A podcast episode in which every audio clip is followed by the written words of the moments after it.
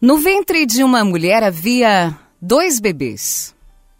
Um perguntou ao outro: Mano, você acredita em vida após o parto? O outro respondeu: É claro, tem que haver algo após o parto. Talvez nós estejamos aqui para nos preparar para o que virá mais tarde. Ah, que bobagem! Não há vida após o parto. Que tipo de vida seria essa? Eu não sei, mas haverá mais luz do que aqui. Talvez nós poderíamos andar com as nossas próprias perninhas, comer com a nossa boca. Talvez teremos outros sentidos que não podemos entender agora. Ah, isso é um absurdo, retrucou o outro. Andar? Andar é impossível. Comer com a boca? Não! O cordão umbilical da mamãe nos fornece nutrição e tudo mais que nós precisamos. O cordão é muito curto. A vida após o parto está fora de cogitação. O outro insistiu: Bem, eu acho que tem sim alguma coisa que talvez seja diferente do que é aqui. Talvez a gente não vai mais nem precisar do cordão.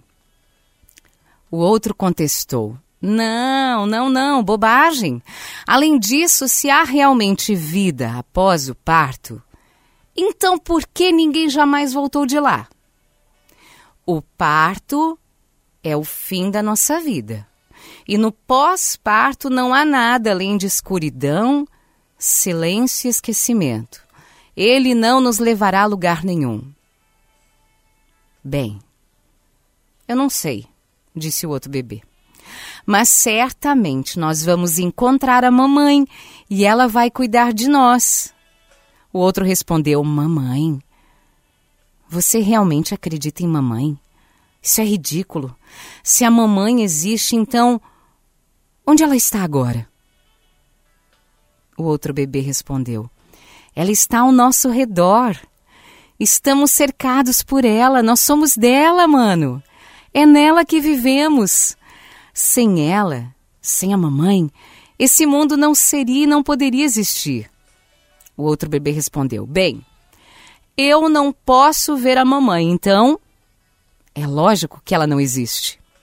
Ao que o segundo respondeu: Às vezes, mano, quando você está em silêncio, se você se concentrar e realmente ouvir, você poderá perceber a presença da mamãe e ouvir a voz dela, a voz amorosa dela lá de cima.